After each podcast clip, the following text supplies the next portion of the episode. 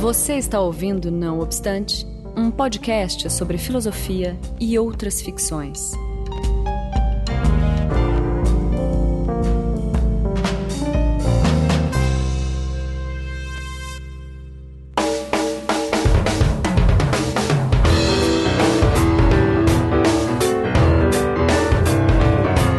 Começando mais um Não Obstante, eu sou Marcos Beccari e estou na companhia de Daniel Portugal. Olá, gente.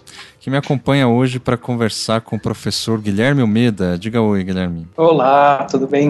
Tudo certo. E a gente vai falar basicamente sobre formas de pensar os mitos e os símbolos na produção da, da cultura. A gente vai explicar isso melhor. Eu vou é, apresentar rapidamente o Guilherme.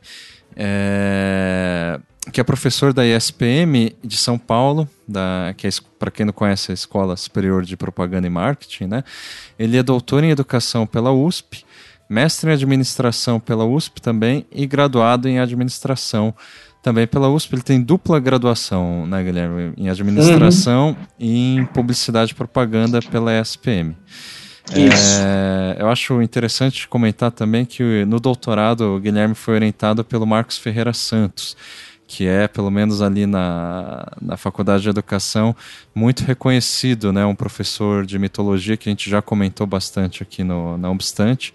E ele defendeu uhum. a tese Educação na Linguagem da Ânima, Diálogos Ontológicos com a Música. Uhum. E ele atua principalmente nos temas de imaginário, educação, design, cultura, semiótica, marketing e literatura infantil, certo, Guilherme? Perfeito. Legal. Então você pegou isso do Lattes? Do Lattes. Desculpa. Mas, uh, enfim, eu queria dizer que eu estou muito honrado aqui de ter o Guilherme. Ele defendeu a tese dele dois anos antes, eu acho, de eu, é, de acordo com o Lattes, né? De eu uhum. entrar no doutorado. Por isso que eu não tive a oportunidade de conhecer ele no doutorado. Mas uhum. eu e o Daniel, a gente conheceu ele no PID de 2018, que é o Congresso uhum. né, de Design é, Nacional uhum. é, no ano passado. Foi muito, enfim, foi muito agradável. Né, a gente conversou Quer bastante. Dizer, nos conhecemos pessoalmente, né, ah, Marcos? Sim. Porque, ah, sim. É, eu, é, não sei, assim, o que eu sinto uhum. em relação a vocês dois é que a gente sei lá, é meio gato e rato, sabe? Assim, um entra, o outro sai, daí o outro entra, uhum. o outro sai. Não se encontra, gente, né? É, que a gente frequenta os mesmos lugares, a gente lê as mesmas coisas, sim, sim. a gente conhece as mesmas pessoas e a gente não Exatamente. É, eu, se, é eu, sempre ouvi falar muito bem lá, lá no, na, no doutorado do, do Guilherme, é, já, já, conhecia também os textos dele, dei, é, lia a, a tese dele, mas enfim, ele publicou publicou um ótimo artigo de é, literatura infantil no livro é, Fluxos Culturais, né, que eu organizei lá com o Rogério. Enfim, tem uma escrita que eu sempre invejei bastante. Imagina, que isso! Enfim, é, é, é muito bom contar com você é. aqui. Aliás, né, demorou para você vir aqui no Não Obstante, tá certo? é um prazer enorme. Legal. E honra. É, bom, no, na verdade, nessa conversa no P&D a gente, enfim, quase fez um não obstante sem gravação. Pois é. É verdade, é verdade. Perdeu a oportunidade. Bom, na verdade nós três, nós três somos, somos grandes amigos, né? A gente só não sabia. Exatamente. no fim das contas é isso. bom, antes aqui de, de começar ou prolongar o papo, é, só os recados básicos aí. É, eu acho que hoje a gente tem dois recados, Daniel, que é um sobre seu livro e para o pessoal sim. ajudar no Catarse. Você quer comentar rapidinho? Sim, sim, claro. É, tá no, no Catarse, a gente está fazendo o lançamento do meu livro pela editora Aspid. E, e, o lançamento do livro é feito então por uma plataforma como o Catarse de é, financiamento coletivo.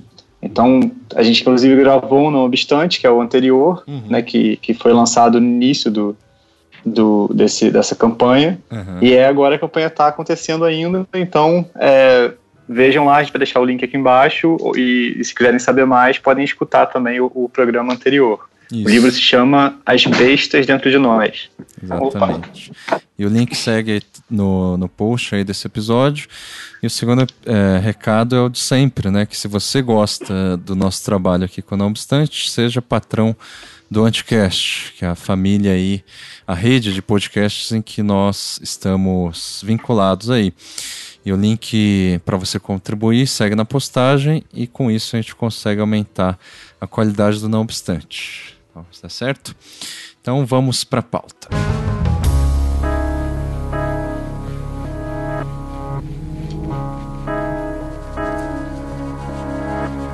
Antes da gente, sei lá, começar a perguntar, eu tenho uma série de questões aqui. Eu acho interessante você falar um pouco da sua é, trajetória particular, intelectual. E, uhum. e daí é, explicar um pouco como que você chegou na mitologia e, e como você tinha comentado com a gente antes, é, uhum. você está dando uma disciplina atualmente na ISPM com esse tema, né, que a gente vai discutir hoje. Então, você conseguir fazer essa linha do tempo aí até chegar na, na, disciplina, seria ótimo. Vamos tentar. Os mitos e símbolos na produção da cultura, né? O tema. Só Isso. Porque... Uhum. Isso, esse é, o, esse é o título da disciplina, né? Uhum. É, bom, deixa eu pensar. Bom, tudo começou né, no princípio. É, no princípio era, era 1979, eu nasci, né? Uhum. E é, bom, a minha trajetória acadêmica, ela é como dá para perceber aí pela própria leitura uhum. do meu currículo, Sim. ela é bem errática. É, bem errada, assim, quase, né?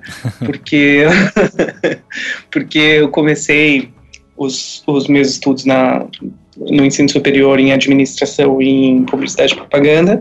Uhum. Isso eu fiz, é, fiz esses dois cursos é, meio que simultaneamente, é, um, um de manhã e um à noite. E Nossa. aí só que assim, quando eu terminei esses dois cursos, eu então, acabei como publicitário e administrador, mas eu nunca exerci assim de fato, né? Fiz é, um outro trabalho, alguns estágios, uhum. mas, mas como profissão mesmo eu nunca, eu acabei não me, engajando em nenhum desses dois campos. Uhum. E aí eu, eu, meu orientador me chamou para ser é, monitor dele aqui na SPM eu fui monitor durante um ano e no ano seguinte eu entrei no mestrado lá na USP, uhum. estu estudando com um professor que, que, com quem eu trabalhava num laboratório de aprendizagem, né? Ele gostava dessas gosta, né, dessa questão de, de simulações aí para utilização na em sala de aula. Uhum. E aí eu trabalhava com ele nesse laboratório, acabei entrando no mestrado com ele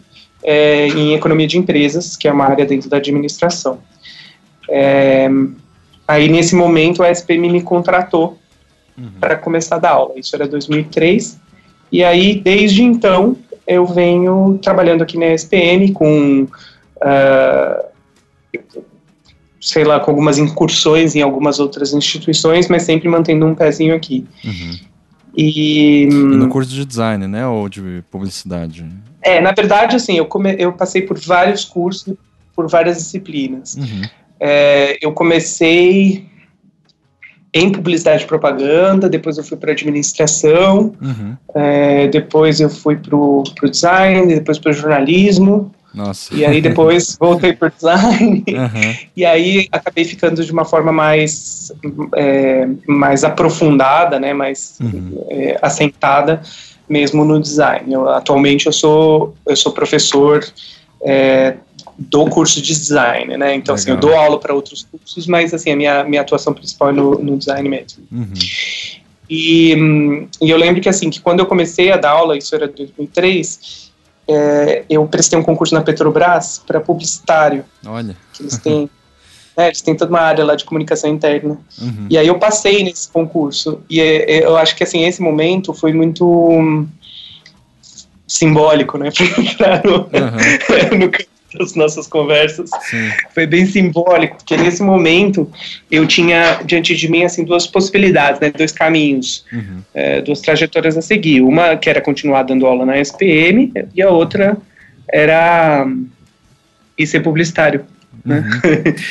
e aí eu acabei ficando na SPM e foi foi isso que eu acho que acabou determinando depois toda a minha a, a sequência né, dos meus estudos. Legal. A minha esposa estudava, fez administração, mas depois ela fez pedagogia lá na Faculdade de Educação e fez uhum. mestrado e doutorado lá também, e eu acompanhei muito ah, ela, então eu ia assistindo as aulas, eu, meio que assim, informalmente eu fiz muitas das disciplinas de pedagogia lá na USP, uhum. e então, quando eu fui fazer meu doutorado, foi meio que natural que eu fosse para a área da educação, que era efetivamente aquilo que me, que me motivava e que me. É, é, que fazia sentido para mim de um ponto de vista da, da, da, continuidade lá da minha carreira, né? Entendi. E, e aí foi assim que eu encontrei o Marcos, uhum. o Marcos Ferreira Santos, que foi meu orientador. Ele é professor de mitologia lá na, na faculdade de, de educação. Uhum. É assim que ele se, se intitula, né? Mas é, essas questões institucionais são muito, muito curiosas, assim, porque ele é de uma área, é, ele é de uma área esquisita dentro da faculdade de educação, que é o EDA, é, Isso. É de administração e organização escolar, né? Isso. Só que por conta assim, de, de, contingências históricas, a disciplina de antropologia da educação acabou caindo dentro dessa área uhum. e ele meio que segurou sozinho, ou vai, sozinho, eu não diria, né? Tinha o apoio de alguns outros professores, mas ele foi, assim, um nome forte dessa área da antropologia da educação. Sem dúvida. É, é, de, dentro lá da, da faculdade por, por, bastante tempo, né? Até a entrada do Rogério que, que uhum. dobrou, né? Os esforços lá, né? Sim, sim. sim. Legal. Então foi, foi, foi, isso. Quando eu cheguei no Marcos, eu uhum. queria muito estudar música. Né, assim, a articulação de música com, com educação e cultura, né, de uma forma mais ampla, porque eu sempre gostei muito de música. Uhum. E minha proposta inicial era fazer um estudo de campo, queria ir em conservatório aí no Rio de Janeiro e estudar um pouco, né, o lugar da música para aquela, aquela comunidade, uhum. mas é, aí ao longo do tempo meu, meu projeto foi mudando, mudando até que se tornou uma coisa bem diferente. Assim, né? uhum. é. é, no doutorado não tem jeito do projeto não mudar um pouco, pelo menos. Né? Com certeza, com certeza. Ele ficou mais teórico mesmo, né? Exatamente. Uhum. Em campo, né?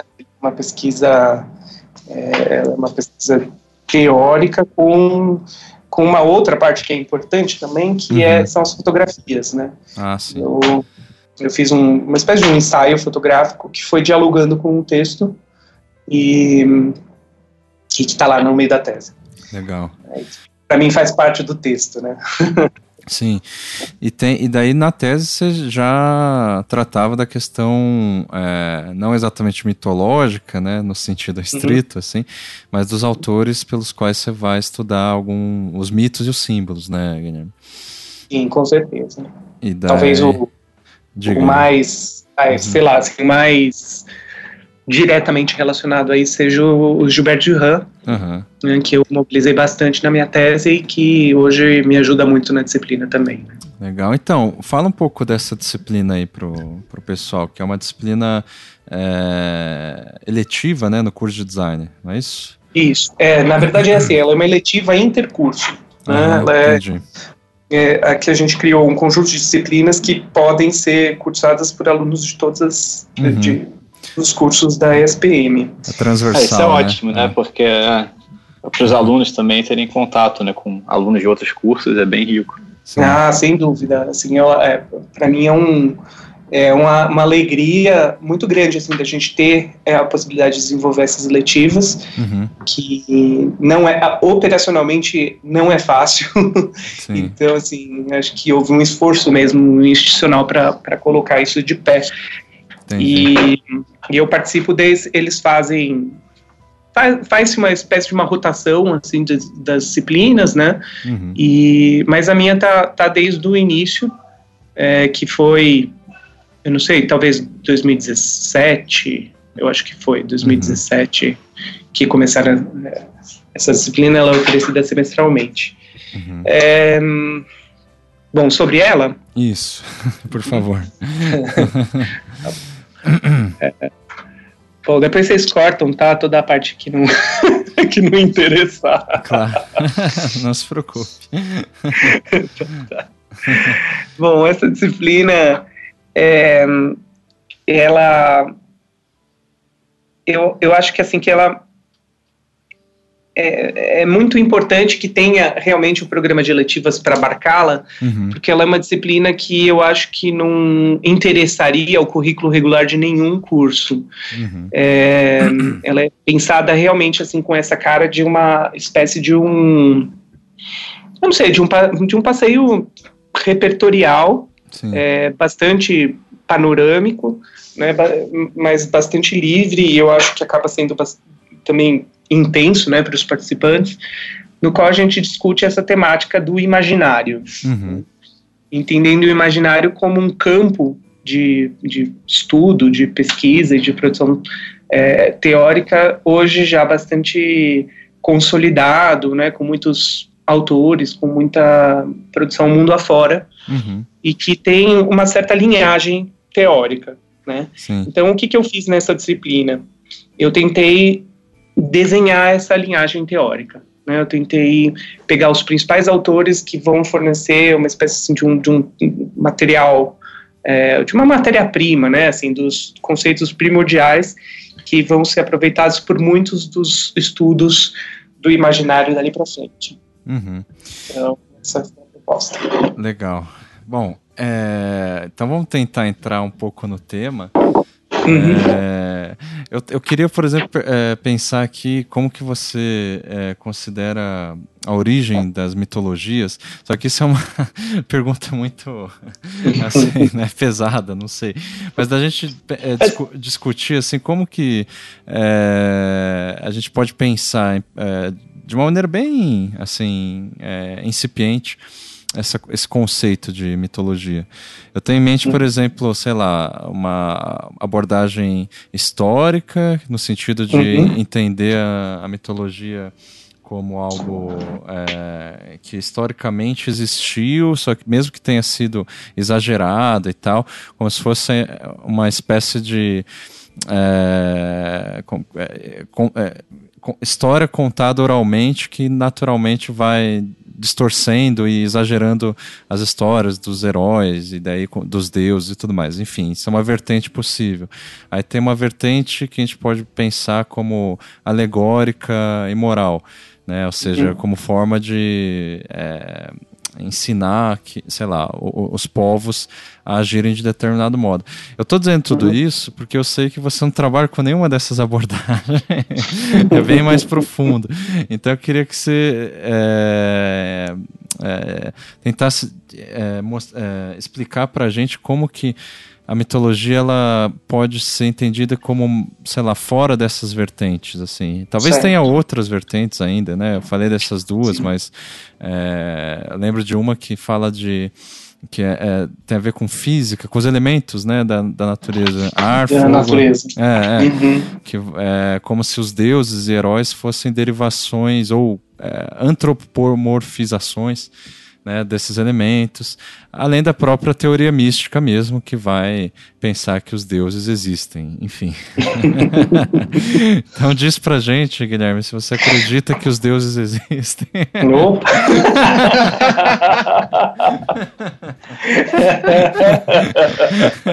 Pergunta mais é. ingrata, é, né? É, Deus existe? Ou melhor, os deuses existem, né? Isso, isso. Daniel, você quer complementar alguma coisa? Assim? Isso. Não, era só para, de repente, durante a, a, resposta, você mencionar também alguns autores que assim, é, orientam sua abordagem e a gente pode falar um pouco deles. Uhum. Tá, perfeito. perfeito. Bom, vamos, vamos pensar por onde começar. Ok. É, bom, Marcos, eu acho que na verdade você, você fez um, um, um uma boa uhum. síntese né, de toda a problemática em torno da definição do mito, porque, okay. porque na verdade o, o é, mito mito é, é um construto, né? Assim, ele é um conceito que foi que foi cunhado uhum. e que é, e que não tem as suas fronteiras naturalmente delimitadas, né? Uhum. Ele é um, ele é, sei lá, uma construção humana, histórica, não só da mitologia, né, assim, do estofo da mitologia, uhum. mas a própria noção do que seja um mito. Então, se a gente vai pensar, por exemplo, nas, é, é, numa sei lá, numa perspectiva mais é, dessa que você falou, né, da histórica, né, a gente poderia pensar os mitos como Uh, muitos autores pensaram dessa forma, né? Uhum. Uh, os mitos como uma espécie de uma história um, é, incrementada, né? Assim, uhum. É uma história que é aumentada, né? Sim. Então, ou seja, acredita-se que existiam certas figuras históricas, como reis, é, é, senhores que é, foram, ao longo do tempo, tendo a sua história meio que distorcida, aumentada em alguns aspectos, até o momento em que eles acabam se transformando uhum. nessas figuras entendidas como divindades. É, a questão é que o conceito de mito, no fundo, é aquilo que a gente quiser, né? porque, porque, o que a gente vê muitos autores fazendo é assim, ah, mitos são histórias a respeito dos deuses, né? Uhum. E aí é, você fala, ah, mas essa história, por exemplo, sei lá, uma determinada história lá não tem a ver com deuses, tem a ver com um herói, né? A trajetória de algum herói. Ah, então isso não é mito. Uhum. então, é, então, assim, é claro que o recorte do mito tá onde você estabelecer, né? Sim. É, a questão... Sim, muitas vezes tem uma carga também, assim, uhum. é, valorativa, no sentido de acreditar que o mito é algo que não é verdadeiro, às vezes. Né? Então, você fala, sei lá, numa mitologia cristã, de repente algum, né, alguém que é cristão vai ficar incomodado. Uhum. E, então tem essa carga também que é curiosa, né, de, assim, a pessoa se incomodaria de ter a sua religião chamada de mito, que é uma coisa que, é um, para mim, não faz nenhum sentido, mas é, que é uma, não, não, é, é uma carga, né? Você tem toda a razão, porque isso depende da forma como você está definindo o conceito. Sim, né? Porque, por exemplo, se você define mito como algo que é necessariamente falso, uhum. é, aí, evidentemente, é, a mitologia ela não cabe como, como denominação para o cristianismo para o cristão. Sim, né? é, Sim claro. Então, assim, é, então é, é, é, engraçado, porque desse ponto de vista, a gente poderia dizer que só é mito aquilo no que você não acredita, né? É, exato, isso é, que é curioso. É, e aí, de certa forma, você mata é, uma parte importante do que alguns autores acreditam a respeito do mito, que uhum. é a sua, o seu movimento, né?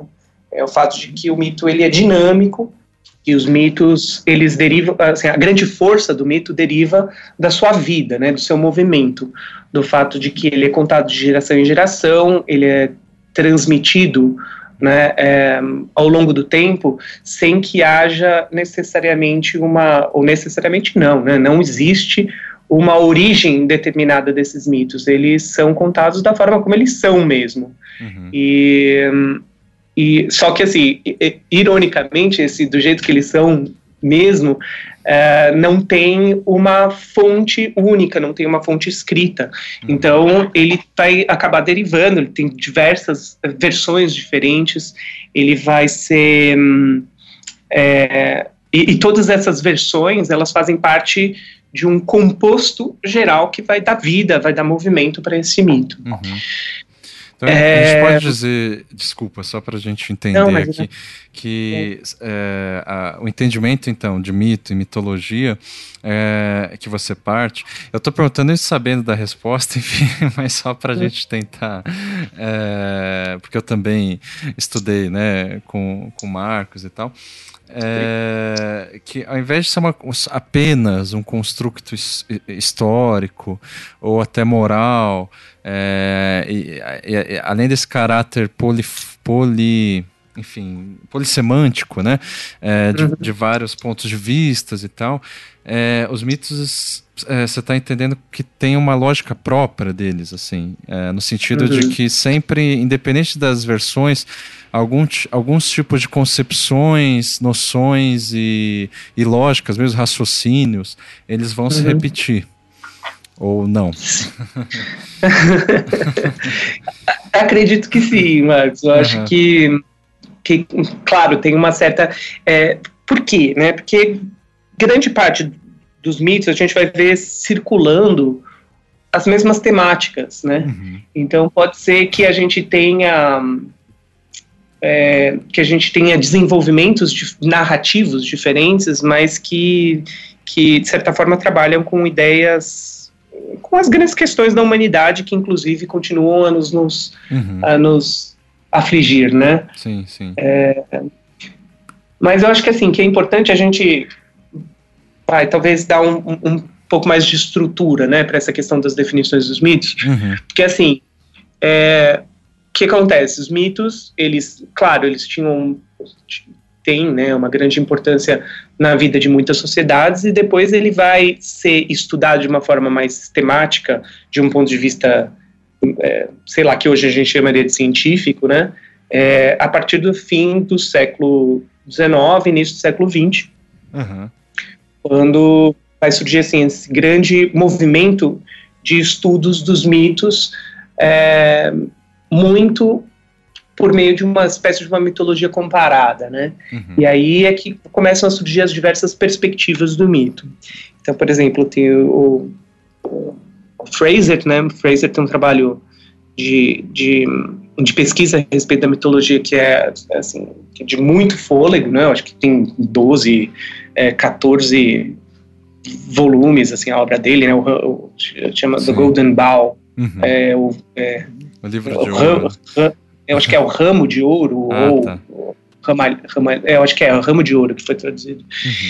Uhum. É, é, é, que ele faz esse grande estudo, aí a partir da linguística também vai ter alguma, é, alguma discussão a respeito disso, né, e aí tem um autor famoso, né, que é o Max Müller, uhum. que ele dizia que o mito é uma espécie de uma de um é, de uma perversão da língua, né, de um erro da uhum. língua. De certa forma, uh, a gente poderia dizer que, que o mito é uma espécie de uma infância da linguagem, né? Uhum. É, o que ele dizia era o seguinte, que por exemplo, poderia haver uma pessoa chamada Aurora, e aí esta pessoa, esse é um exemplo famoso dele, né?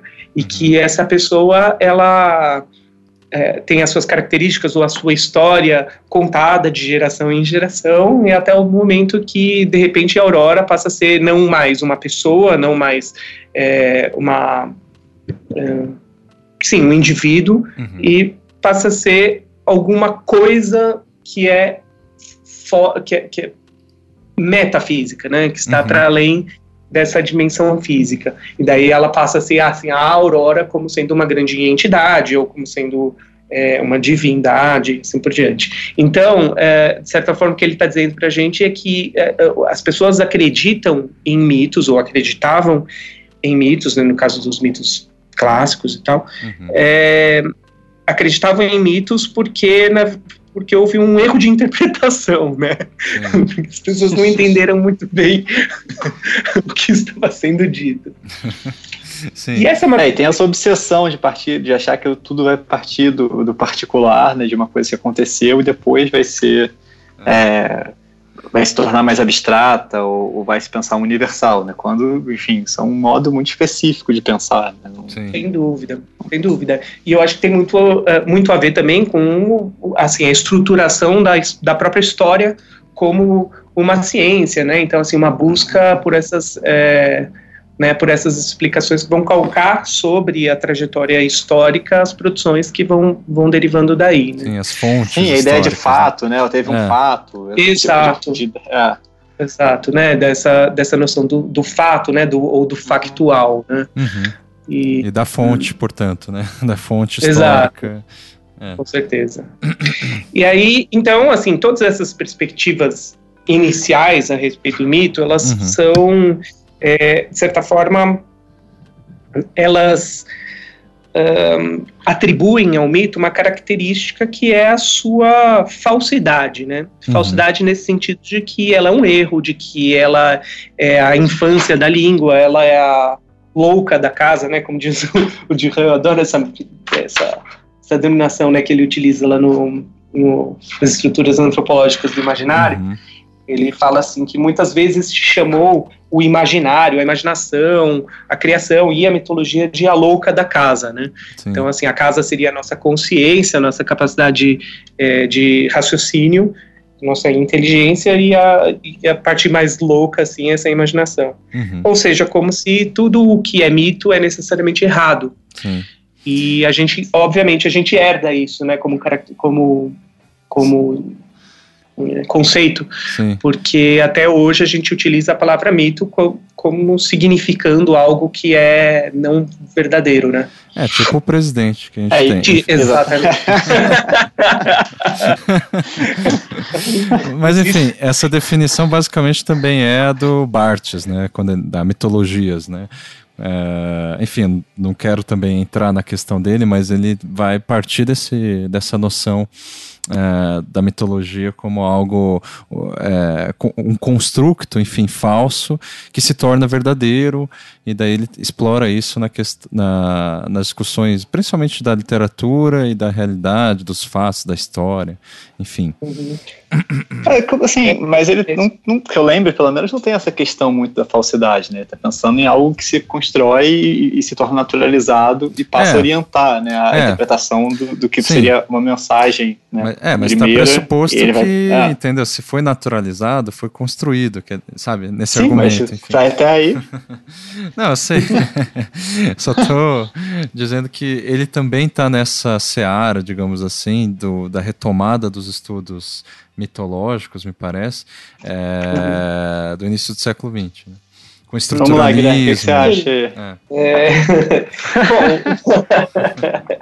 bom, o bar... bom, Roland Barthes, né? Uhum. Ele... Hum, eu acho que o, o, Barthes ele é interessante porque... Hum, é, bom, primeiro, né, ele tem um livro que chama Mitologias, né? Acho uhum. que é uhum. isso que você está se referindo, né? Que vocês estão se referindo. Sem dúvida. É, é um livro muito bom, né? Sim, o sim, Mitologias sim. é incrível. Ele, o que, que ele faz? Ele pega coisas da vida cotidiana francesa, da, da vida francesa cotidiana né, do seu tempo, sim. e ele vai fazendo uma análise desses, é, desses aspectos da cultura uhum. uh, por uma leitura que é mais ideológica mesmo, né? Sim. Ou seja, uh, do ponto de vista do discurso. Então, é entender os fenômenos cotidianos como discurso. Uhum. E. Hum, então, Principalmente e aí, aqueles que a gente considera como fatos naturais, né? Enfim. Exatamente, como é. coisas que ah, então aí, dadas, é. né? Uhum. Estão dadas. Tão banais, é, sim, tão banais que são dadas. Exatamente. É, Aí, no final desse livro, ele faz uma espécie de uma conceituação do que para ele vai significar um mito. Uhum. E, e aí vocês vocês têm razão, assim, o que, que ele vai dizer, né, a respeito do mito? Que o mito, ele é uma fala, né, que o mito é um, é, é um discurso, e aí, obviamente, ele está partindo de toda a, a base semiológica uhum. e daquela semiologia que é, que é ancorada sobre a linguística, para defender a ideia do mito como sendo uma espécie de uma segunda significação, né? Uhum. É, de um. É, exatamente aquilo que o, que, o, que o Daniel falou, né? Como se ele estivesse naturalizando algo que, na verdade, não era.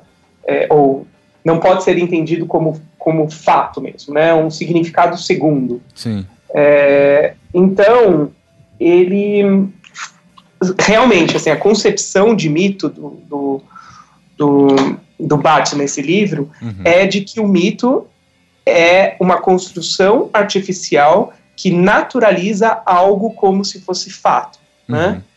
E, e, nesse sentido ele é discurso mesmo, né? Ele tem todas aquelas características de um discurso ideologizado. Uhum. Uhum. Um, ele diz uma coisa interessante, inclusive no no, na introdução dele, né, no, no, na introdução do livro, ele falava que assim que você precisa que é que, que necessariamente o você discutir uhum. o mito, você falar a respeito do mito é um esforço de desmascarar a ideologia que haveria por trás dele, uhum. né? Então. É, nesse sentido, é nesse sentido, então, que o Marcos estava. É, realmente. É, é de desmistificar. Sentido, né? Da ideia de, de, é. é. de desmistificar, de desmascarar, assim. Uhum. É. Né? Então, é, como ideologia, ele precisa ser denunciado, uhum. e aí ele diz assim: só, tem, só haverá semiologia se essa se assumir como uma semioclastia, uhum. né? ou seja, como um, uma uhum. espécie de uma contestação é, desse, desse signo como, como verdadeiro. Uhum. Só que eu acho que assim. Uma que destruição. Próprio, é, exatamente, destruição do, né, dessa, dessa dimensão ideológica. Uhum. Uhum. Só que, no fundo, é, me parece que ao longo do tempo o Bart foi mudando um pouco da, dessa, sim, sim. essa abordagem dele, né? Tanto que ele, no, depois de mais de 20 anos, se eu não me engano, desculpa te interromper de novo, Guilherme. Não, imagina. É, ele escreve um. Ai, eu não lembro o título, mas é alguma coisa como Retomando a Mitologia, ou é, Revisando a Mitologia. Assim, ou seja, o título é exatamente uma espécie de revisão desse, desse primeiro livro, assim, em que ele diz basicamente, sempre ancorado assim na nesses é, nos hábitos, nos costumes uh, da vida e tal, do cotidiano, uhum. mas dizendo que quando você pensa estar desmistificando uma mitologia, você está criando outra. Eu sei, assim, não é esse exatamente o argumento, eu estou super simplificando. mas, não, mas é isso mesmo. É, é, ele... Toda a linguagem, é. né, ela tem essa, esse funcionamento que, que, que pode ser lido ideologicamente, né? Sim, sim, sim. Isso, tem sempre uma base interpretativa, né, para leitura de qualquer coisa. É. Algo que a gente discutiu, inclusive, no último programa também, sobre o meu livro lá, Exatamente. de Bestas Dentro de Nós. É, mas eu mencionei o, o Bartz aqui, Guilherme, pra, que eu queria que você diferenciasse um pouco assim a abordagem dele com a do Duran, por exemplo, assim, para mostrar então. justamente a, a, sei lá, a, o aspecto específico aí do, do, dos estudos do imaginário, né? Isso que a gente está chamando.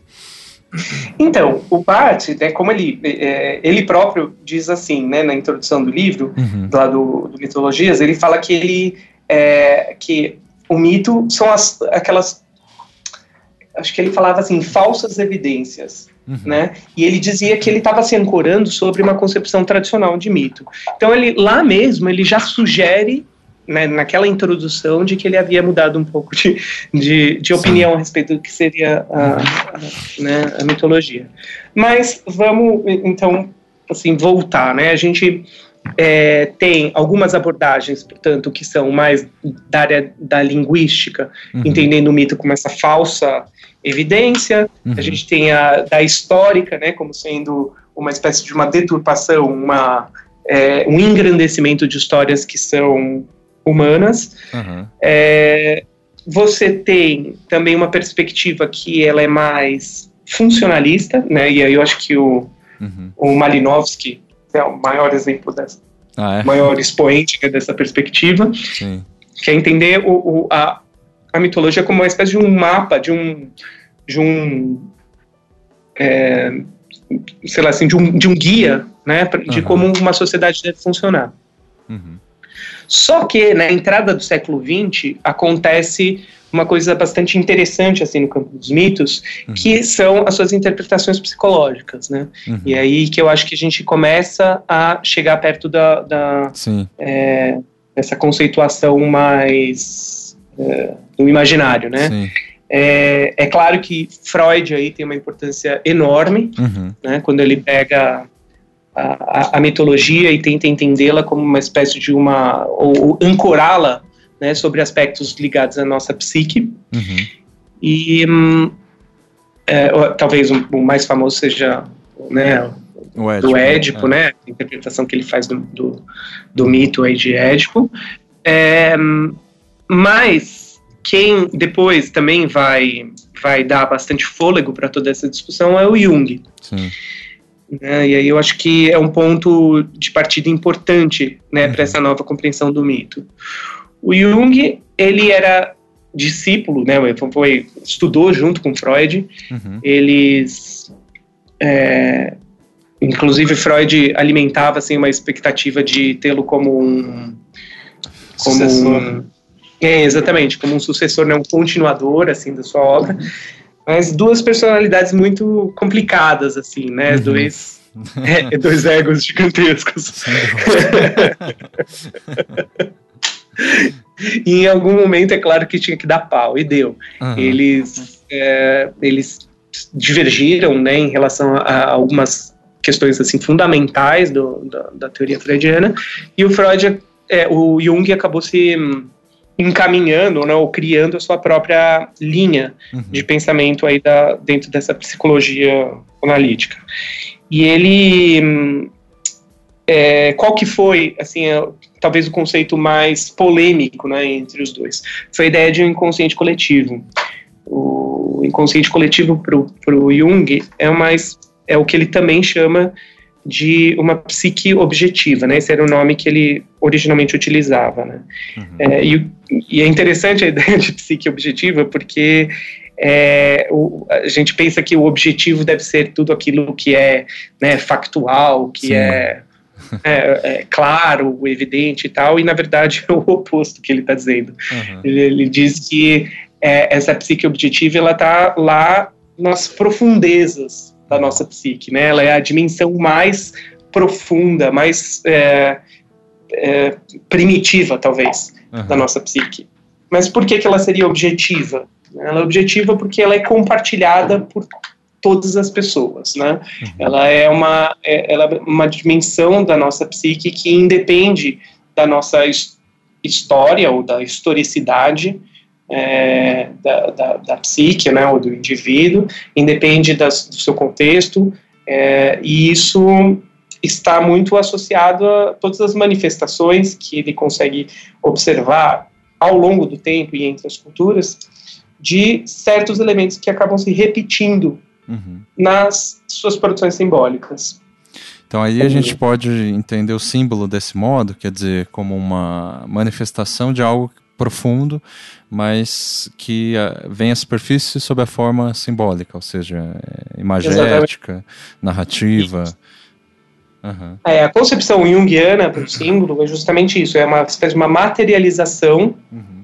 né, é uma, é, sim, uma materialização de um arquétipo. Uhum. O arquétipo seriam os conteúdos dessa, desse inconsciente coletivo. Uhum. Mas os arquétipos eles não têm forma, né? Eles são é, eles são in, é, in, sei lá, incompreensíveis, não. In, é, eu entendo atualmente. Você estudou Jung. É, então, mas aí que tá. Quando eu estudei, eu entendia de outra forma. Daí eu não sei se você vai concordar comigo, mas hoje eu entendo os arquétipos como é, categorias kantianas, sabe? Assim, ou seja. É, Nossa Senhora! Mas por que isso aí, Marcos? Não, porque na teoria do Jung, eu acho que funcio funciona dessa forma, sabe? Como categorias por meio da, da, das quais.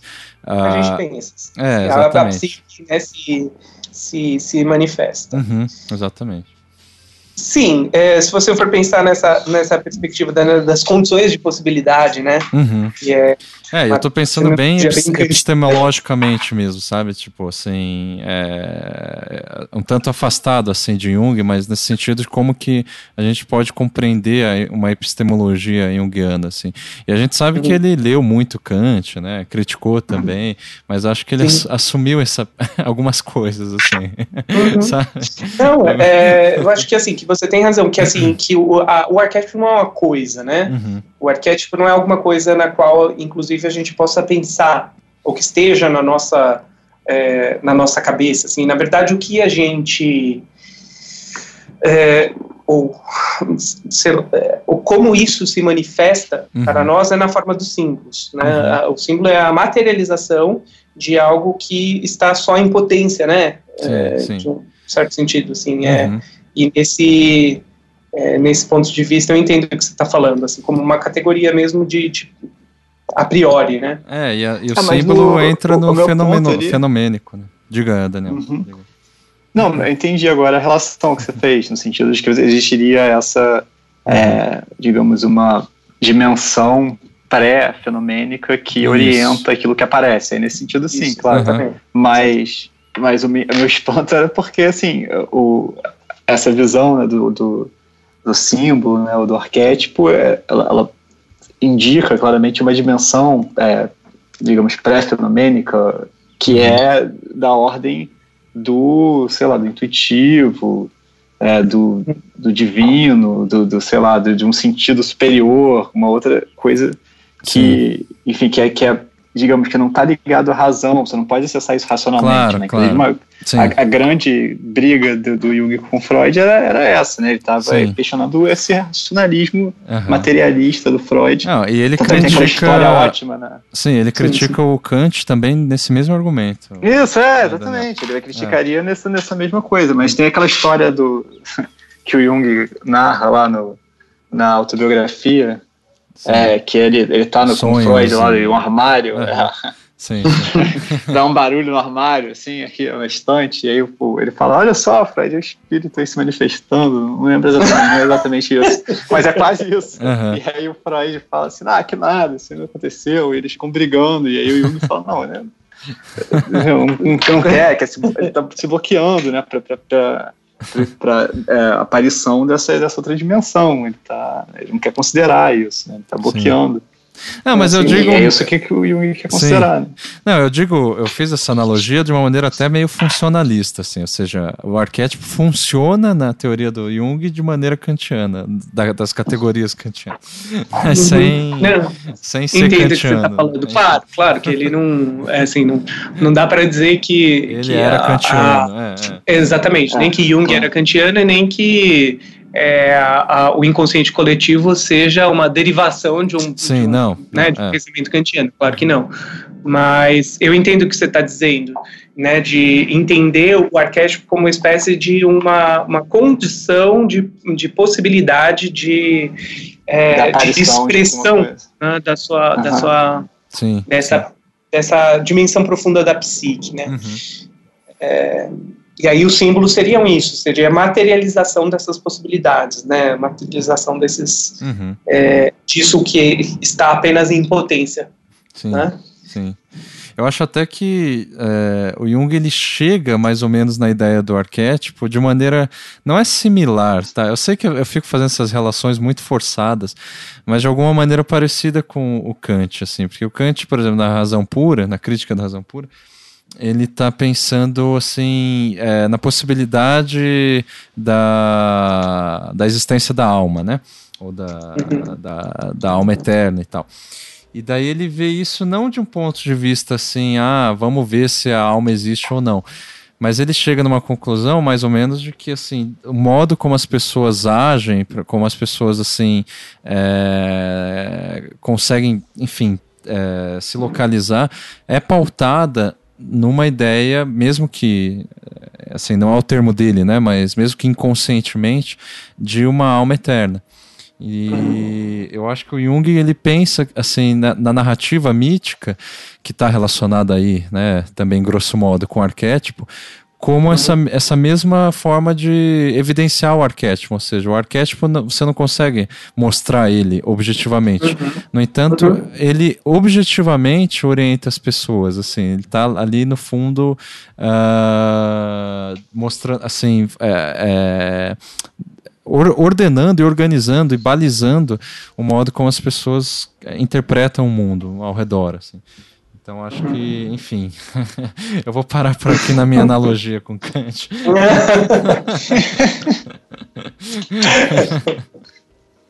Não, está certo. Entendo. Uhum. Um, então, mas você estava dizendo que o Jung ele foi um, um dos, dos, precursores. Eu acho que é, para chegar, enfim, no Duran e passando pelo Bachelard, que eu sei que tem a ver, eu acho que é, talvez comentar um pouco do círculo de Eranos, né? O Erranos, não sei uhum. como que se pronuncia. É, Eranos, né? A gente, uhum. é, a gente conhece como o círculo de Eranos mesmo. É... Bom, Eranos. Sim. Não sei, sei lá, é uma piração. Né? É, é, o que aconteceu é o seguinte: eles começaram a fazer é, um conjunto de pensadores, né, de intelectuais de diversas áreas diferentes, Sim. começaram a se reunir numa cidade chamada Ascona e, é e eles né? faziam, eles tinham uma experiência. Uhum. Ascona fica na Suíça, né, no, no sul da Suíça. Uhum. E eles tinham uma experiência comunitária lá. Né? O que eles faziam é ficar durante alguns dias uh, numa espécie de um de um banquete do saber, né? Uhum. Eles se eles faziam uh, conferências, cada um falava a respeito das pesquisas que estava desenvolvendo, uhum. é, e eles tentavam criar justamente esse tipo de interligação entre as diversas áreas de conhecimento lá presentes, né, lá representadas. Sim. Então, o Jung foi um participante aí importante dessa, é, dessas reuniões, uhum. mas aí a gente tem vários outros nomes é, importantes, né, que acabaram passando por lá também, como Rudolf Otto, é, o Duran participava das é, de, de Iranos, Merceliade, né? Merceliade que fala sobre a história das religiões, né? Uhum. É, quem mais que estava o Cassirê? É, ou não? O Rick Urban, que era... Ah, o Rick Urban, é. Uhum. É, falava sobre o islamismo, né? Sim. E aí tinham físicos, que é muito interessante, assim, de você ter a participação de, de, de gente como o Schrödinger, o Bohr, né, uhum. falando a respeito dos, dos, desenvolvimentos dessa física é, contemporânea do século XX, que, é, que também é muito pouco, é muito contraintuitiva, né? Uhum. E, e isso foi servindo de uma espécie de um alimento mesmo para essas pessoas, é, para diversificar uh, os seus, ou para sei lá, fertilizar um pouco os seus campos de pesquisa junto ao que aquilo que vinha assim, sendo descoberto, que vinha sendo discutido nessas outras áreas. Uhum. E o Bachelar não participou, né? Não, que eu me lembre, não, nunca vi menção a, a, a Bachelar. A Bachelar. No entanto, Bachelar é, conhecia a obra de Jung. Né? Sim, sim, é, tanto que cita frequentemente, né? Uhum. Cita e... frequentemente Jung. É, Ele tem um livro, diga, diga. que é um livro que eu gosto muito, chama A Poética do Devaneio, uhum. em que ele fala a respeito dessa, de, de um conceito primordial aí para para Jung, que é uma noção arquetípica uhum. do, da, do ânimos e ânima. Sim. E esse é um exemplo daquilo o que a gente tinha conversado em alguma ocasião uhum. sobre as perversões que Bachelard vai fazendo de alguns conceitos jungianos, ou seja, ele faz uma espécie de uma ah, de uma leitura livre né, desses conceitos. E, e às vezes até por... criticando, né? Eu lembro dessa poética do devaneio que ele critica, né, um pouco a psicanálise de modo geral, né? Sim, sim, ele é bastante crítico à psicanálise uhum. é, e o Duran também, né? Sim, ele sim. ele tem, também tem uma crítica forte à perspectiva, principalmente a perspectiva freudiana, né? Uhum, uhum. Mas é, é, é, interessante a crítica que ele faz. Ele fala que o, parece que para a psicanálise todos os produtos da imaginação são frutos de um recalque, ou, sempre, ou seja, sempre a negação de alguma outra coisa, né? Sim. E, e nisso ela falha em perceber justamente as, as possibilidades criativas, né? as possibilidades que são, mais, são positivas, são propositivas mesmo, uhum. E, da imaginação. É, eu perguntei porque eu acho interessante que, assim, é, o Jung é, é, é, influenciou de algum modo ou de outro o Bachelard, né? Quer dizer, o Bachelard leu sim, Jung, sim. E, só que o Bachelard não fazia parte lá da, da, do Círculo de Eranos, ele estava mais relacionado aos estudos lá de epistemologia na França, né? Assim, Isso. E, e o Dihan, que é francês também, foi discípulo de Bachelard e depois começou a frequentar o, o Círculo de Eranos, né? Sim, exatamente. Ele fez essa, essa espécie dessa ponte, né? Pois é. Ele, ele fechou o círculo. Mas é, é, é, eu, eu acho, sei lá, talvez isso seja relevante para o ouvinte, enfim, mas eu acho incrível como. Assim, eu não sei se é o, o, pessoal do Círculo de Aranos que era muito fechado em si mesmo, ou se são os franceses também, por parte do Bachelard, que também, sei lá, queriam se fechar em si mesmos, e, e o, Eran, e o, o Gilberto Duran, ele tentou ali, parece. É, é, circular, né, assim, entre, é, entre, vários, entre várias vertentes e acabou fundando, basicamente, um tanto institucionalmente, me parece, é, isso que a gente chama de estudos de imaginário, né, é, atualmente, assim. Sim. Então, é, sei lá, queria que você comentasse um pouco, assim, por por que, que é tão relevante o Jihan, assim, em relação ao Jung e, o, e o, ao Bachelard, assim, ele propõe de fato uma teoria, uh, sei lá, que uma abordagem que tenha assim uma autonomia própria? Como que uhum. você encara isso? Bom, é, o Duran, uhum.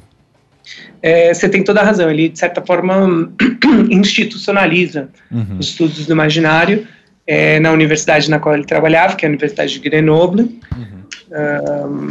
e ele cria lá um centro de pesquisa que continua é, atuante e que teve firmou uma série de convênios com outros núcleos de estudo mundo afora. Uhum. É, esse centro chama CRI, né, que é, é Centro de, de Pesquisa sobre Imaginário. Sim. E hum, então, assim, o Duran ele realmente teve uma importância muito grande nesse sentido.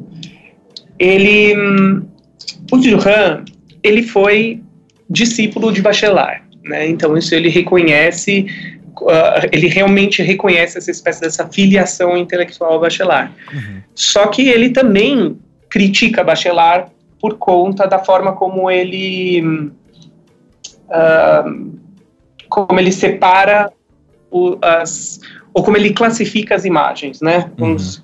colocar dessa dessa forma. Qual foi um dos grandes trabalhos do Bachelard? Só antes, né, Marcos? Deixa eu só falar uma, um, pouco a respeito do Bachelard, que eu acho claro. que isso é uma, uma questão importante. Eu acho que assim que que dialoga com isso que você estava narrando do ponto de vista de uma de, de um de uma história aí, né, da uhum. construção desse pensamento. O Bachelard ele é uma figura muito ímpar, uhum. porque ele era um químico. Nossa, né? Inclusive, assim, o doutorado dele foi em química. Uhum e a respeito da, sei lá, transferência de calor entre os materiais, sabe? Era uma coisa bem. Olha só. É, bem ligada assim, à matéria mesmo, né? E, e ele começa a se interessar meio que vai tardiamente, né, para os padrões, assim, uhum. um pouco tardiamente pela filosofia. E qual que é a porta de entrada dele para a filosofia? É via epistemologia. Uhum. Né? Então ele vai começar a pensar a respeito da própria história do, da, da, ciência e, em particular, ele é motivado justamente pelas mudanças uh, extremamente significativas que as ciências duras, né, ditas ciências uhum. né, naturais. É, é exatamente. Uhum. É, que essas ciências estavam tendo, assim, de um ponto de vista da construção do conhecimento. É, e aí ele fala né, especificamente da, da física quântica, uhum. da, da, da, relatividade, assim por diante. Um, nesse sentido, ele acaba desenvolvendo uma obra que é reconhecida como sendo um dos grandes pilares do pensamento epistemológico no século XX, que uhum. são uh, os livros dele a respeito de um certo, uh, ele chama de um, sei, um racionalismo Uh, esqueci agora o termo, a terminologia que ele utilizava. Mas ele fala dessa espécie desse novo espírito científico, né? Uhum. Esse é um dos títulos do livro dele, uhum. dos livros dele. E ele, enfim, então o que, que ele dizia, né? Nessa nessa parte da epistemologia, ele falava muito a respeito da necessidade, da necessidade de uma espécie de uma purificação do pensamento científico, uhum. né? De que ele deveria cada vez mais tentar se desvincular daquelas imagens que a gente carrega como, uh, como vivências do nosso corpo. E por que isso? Porque as ciências, essas ciências contemporâneas, ou a física contemporânea, ela vai trabalhar justamente num sentido do contraintuitivo, uhum. né, de que tudo que acontece no âmbito da, da física quântica uhum. é, são são impossíveis da gente compreender através das nossas experiências no mundo macrocósmico, é, é, macroscópico, né? Uhum. É, ou, ou, seja, dentro de uma escala propriamente humana. Né? Então, ele diz, a gente tem que se desvincular uhum. dessas experiências, a gente tem que se desvincular dos nossos é, preconceitos ligados à nossa vivência material para conseguir chegar nessas, nesses conceitos é, aproximativos de uma verdade uhum. é, através da razão. Só que, e aí o que é interessante, né? O, o, ao mesmo tempo, o Bachelard era apaixonado por poesia. Uhum. e o que ele percebia é que todo esse universo da poesia ia num sentido contrário do que ele estava desenvolvendo dentro, dentro da epistemologia. Sim. E aí ele começa a, a, a estudar é, um, outro, um outro campo do que ele entende como sendo essa psique humana, né? De que ele deixa, é, ele não é, quando ele faz os estudos dele a respeito da epistemologia, ele não quer de forma alguma negar a importância do lado da poética, uhum. né? Ele só fa fala o seguinte: é necessário que se separe isso, né? Uhum. De um lado a ciência, né, e a construção do conhecimento científico, do outro lado as imagens poéticas. Sim mas que as, essas imagens poéticas elas seriam tão importantes para a constituição da nossa psique quanto o pensamento racional, científico. Uhum. E aí, é, nesse momento, ele acaba se dividindo, assim, entre é, uma espécie assim, de uma dupla, é, sei lá, de uma médico e o monstro, sabe? Sim. Então, assim, de, de dia ele estudava um ciência, é. de noite ele lia poesia, né? Uhum. E ele começou a escrever uma obra impressionante a respeito dessa, dessa questão das imagens poéticas. Uhum. É, isso começa com um livro que se chama Psicanálise do Fogo. Sim. E esse é um livro muito curioso, eu gosto muito desse livro porque é, eu não sei, a sensação que eu tenho quando eu leio uhum. é que ele vai mudando de opinião ao longo da escrita. Né? Então, ele começa, porque assim, como que ele começa o argumento dele, né?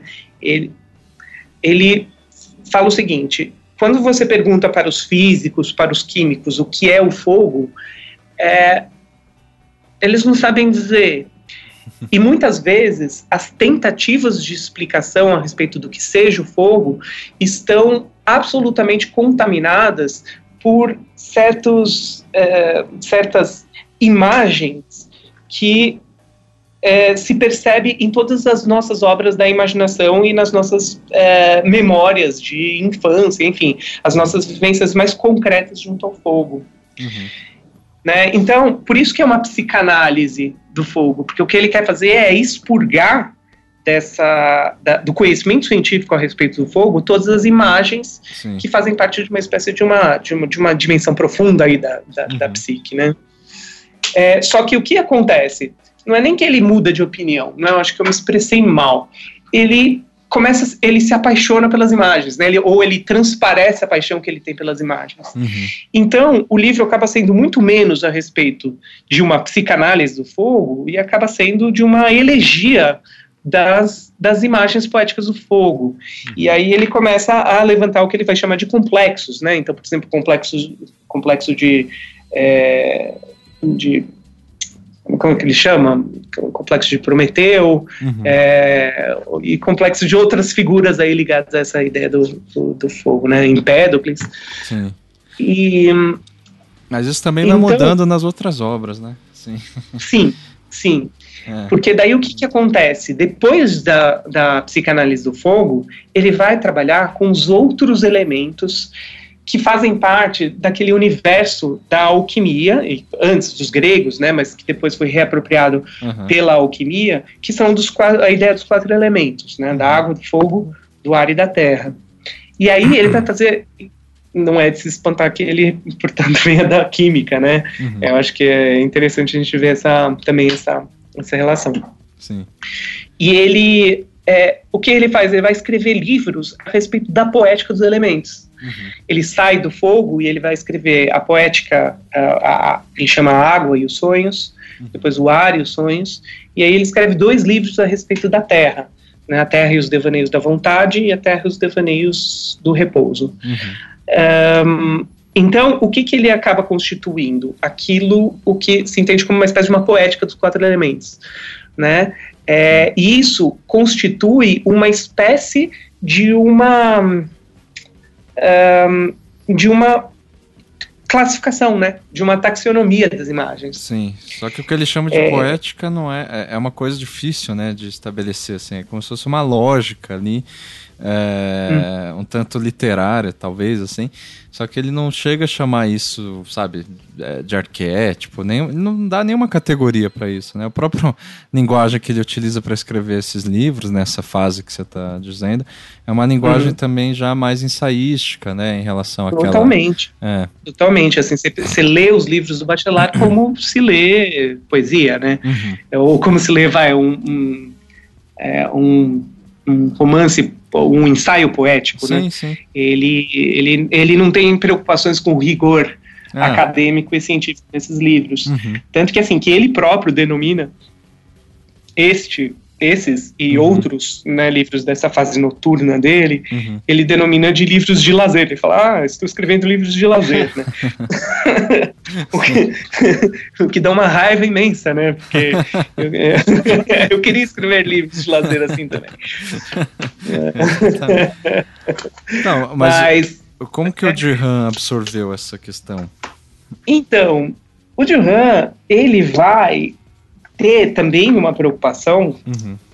com essa questão da classificação das imagens. Uhum. E que vai gerar o, o, livro dele, que assim, é um livro fundamental, seminal, uhum. que chama As Estruturas Antropológicas do Imaginário, Sim. que ele lançou em 1960. É, esse livro, ele faz uma espécie de uma arque, arquetipologia uhum. geral das imagens, né? Ou seja, ele tenta, e aí é interessante porque você vê o diálogo dele com Jung, uhum. né? Porque ele entende realmente a importância dessa, dessa dimensão, ou dessas noções de arquétipo, como sendo estruturantes da forma como a gente pensa as imagens, ou como a gente pode classificar, é, dividir, né, compreender uhum. essas imagens em conjunto. Uhum. E então a gente vê, é, é, é interessante, eu nunca tinha pensado isso mesmo, Marcos, essa questão desse diálogo uhum. que na obra de Duran se estabelece entre, por um lado, essa tentativa classificatória do, do Bachelard, uhum. né, nessa poética dos quatro elementos, e de outro lado, a noção de, de arquétipos, né, essa noção arquetípica de Jung. Uhum. Né? E, e, nesse, nesse livro, no, na introdução, uhum. ele fala a respeito de alguns sistemas classificatórios de imagens. Só que ele vai criticando todos eles, uhum. inclusive o próprio Bachelard. Né? Ele, ele, é, ele várias vezes faz referência a Bachelard de uma forma muito elogiosa, uhum. ele utiliza os conceitos que o Bachelard é, uhum. lançou nos livros dele, mas é, ao mesmo tempo ele faz uma, uma espécie de uma crítica. Né? Ele, ele, é, ele critica, por exemplo, a a ambivalência absoluta das, das categorias que o Bachelard separa. Então, ele pega o fogo, por exemplo, o fogo é absolutamente ambivalente, né? Ele tem, de um lado, ele pode significar o que há de mais puro, de mais sagrado, e por outro lado, o que há de mais profano. Uhum. Ele é, ao mesmo tempo, né, é, purificador e ele é, é o pecado. É, por então... outro lado, eu, eu, sei que muitos bachelardianos também criticam o Jihan por ter, digamos, engessado uh, a, a, o pensamento do bachelar, assim, ou enfim... É, porque essa ambivalência não seria é, característica justamente de alguma coisa mais profunda, assim, pensando, por exemplo, quer dizer, profunda, né, que seria profunda, mas pensando, por exemplo... Profunda, não, acho que... Freud, no, no Freud, a ideia lá do, do da origem antitética, né, dos termos primitivos, por exemplo. Uhum. Então, pensar uhum. que essa ambivalência talvez seja constitutiva do símbolo. Sim, uhum. sim. Não, é verdade. Eu acho que vocês. É, é, essa é uma crítica válida mesmo ao Duran, que. Bom, o próprio nome do livro dele, né, as estruturas antropológicas do imaginário, a ideia de que existiria uma estrutura por trás é. É, de, de, toda essa criação da imaginação. É, mas a gente também tem que entender isso contextualmente, uhum. lembrando que Levi-Strauss, né, com todo o estruturalismo, uhum. é, foi uma influência pesadíssima sobre os estudos do, do, do imaginário, uhum. estudos é. do, das, dos mitos, né, enfim, todos esses produtos uhum. do imaginário, né, e, e o que o Duran tenta fazer é uma espécie de uma conciliação entre a hermenêutica e esse, estrutura, esse estruturalismo Sim é, do, do Levi-Strauss. É, então, sim, é, existe, de certa forma, uma espécie de um engessamento na, na classificação do Duran, apesar dele criticar o engessamento Sim, né, de, outros, é. É, de outros sistemas classificatórios. Uhum. Então, isso é uma, é uma crítica realmente possível. Sim. Tanto que, por exemplo, o Marcos Ferreira Santos, que, uhum. que é o meu orientador, né, que a gente já Sim. falou sobre ele, ele, ele acredita que talvez o que haja de menos relevante mesmo para a gente pensar na obra do Duran seja propriamente a classificação que ele faz. Uhum né? Mas é entender um, um, um, pouco mais assim o que existe por trás dessa classificação Sim. e que ele vai, é, de certa forma, tentar consolidar no, na parte final desse livro, né, as estruturas antropológicas do imaginário, num capítulo que ele chama de elementos para uma fantástica transcendental, uhum. é, que seria uma espécie de uma ancoragem teórica mesmo para o que ele entende como imaginário, o que ele entende como simbólico e tudo mais. Uhum. É, a impressão que eu tenho é que, é, é, em, em, todo, assim, se ele engessou ou não, é, ele ampliou, digamos, uhum. ou, ou, talvez tenha tido a intenção de ampliar uh, o alcance do, de tanto do, do, do, daquilo que o Jung começou a desenvolver quanto aquilo que o Bachelard tentou, enfim, começou também a, a desenvolver. Então, Sim. assim, o Jung estava pensando, obviamente, na psique, né? Enfim, na, na uhum. questão da, da. um tanto do, do indivíduo, enfim, da, de como que as pessoas se constituem psicologicamente. o Bachelard estava pensando um pouco meio na literatura, principalmente, e um uhum. pouco assim nos sistemas de pensamento, mas principalmente né, na poesia e na literatura. E o, e o, que o Dirham faz, me parece assim, é, ou pretende fazer, é de aplicar isso tudo para além da psicologia e da literatura mas tentando aplicar isso com uma abordagem pela qual você possa você pode pensar, sei lá, a própria história da humanidade, né? Uhum. né? Ou seja, no sentido de aplicar, por exemplo, alguns mitos mesmo como vetores que balizam determinada época, é, uhum. ou determinada obra também, mas assim, ou, ou, determinado sistema de pensamento filosófico e tudo mais. É, então acho que ele acaba tendo essa, esse mérito de ah, expandir o máximo possível né, o alcance desse, de, desses estudos do imaginário. Né? Então, uhum. eu acho que é nesse sentido que, inclusive, ele alcança o, o esse reconhecimento institucional né, no campo. Uhum, sim. É, tem um conceito importante do, do Duran que ele chama de trajeto antropológico, né? Uhum. Que é essa espécie dessas, dessa mediação né, entre as, as, as pressões externas né, e objetivos do ambiente e essas pulsões internas do indivíduo. Uhum. Então, é nesse sentido que ele quer, é, de alguma forma, como você diz, sair da, dos estudos que são mais um, fortemente ancorados na compreensão da psique individual, sim, né, sim. como seria o caso, por exemplo, dessa é, da psicologia analítica junguiana. Uhum. Né, e ele tenta compreender, claro, então como é que é, a, é como que se estabelece essa mediação, né, uhum. né, por isso o trajeto antropológico, sim. essa espécie dessa mediação entre o indivíduo e o, o, e o coletivo, né, e, a, e, o, e aquilo que é propriamente da, atinente à espécie humana e como que isso vai se constituindo, inclusive, como produtos da cultura. Uhum. É, essa é uma importância realmente grande aí do, da obra do Juran. E, e eu acho que nesse momento dá para a gente também fechar o, o um círculo, uhum. né, fechar esse arco voltando para a questão do mito né? Porque quando a gente pensa em todos esses produtos do imaginário, né, o que, que vai ser importante para o Jean e, e não só para ele, obviamente, né, mas para outros autores que também vão dialogar com esse campo, como o Cassirer, né, que também uhum. fala disso, é que o imaginário, essa forma de pensar que se estrutura em torno dos símbolos, muito mais do que de uma linguagem é, técnica, uhum. ela é onde que ela se manifesta de uma forma mais intensa? Na religião, nas artes, né, na, é, na, nos mitos, né, nos sonhos uhum. e assim por diante. Então, então é interessante porque os mitos eles entram como uma espécie de uma forma privilegiada de manifestação simbólica, uhum. né? E, e, isso é super interessante, por quê? Porque daí você. É, é, é, aqui a gente percebe essa herança junguiana mesmo, de que é de ancorar.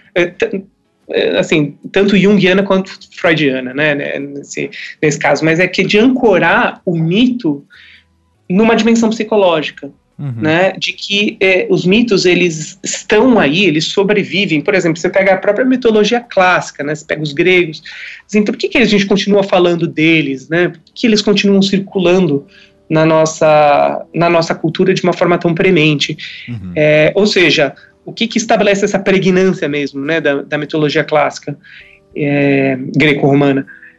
Uh, e seria porque realmente eles falam a respeito de, de, de questões ou de problemas que nos afligem até hoje. Uhum. E por que que nos afligem até hoje? Porque somos humanos tanto quanto os gregos eram, né? É, são problemas propriamente da ordem do humano. Uhum. E então eles nos eles falam a respeito dessas mesmas questões. Sim. É, eu fico assim pensando aqui no ouvinte para a gente também tentar amarrar toda essa questão. Uh, e, e, assim fazer uma provocação assim uh, como é que a gente pode pensar, né, que já que a gente está falando tanto de mitologia, e, e eu acho que eh, o Dihan, o Jung, o Bachelard, o Bachelard menos, mas enfim, eles estão muito ancorados na mitologia pagã greco-romana, né?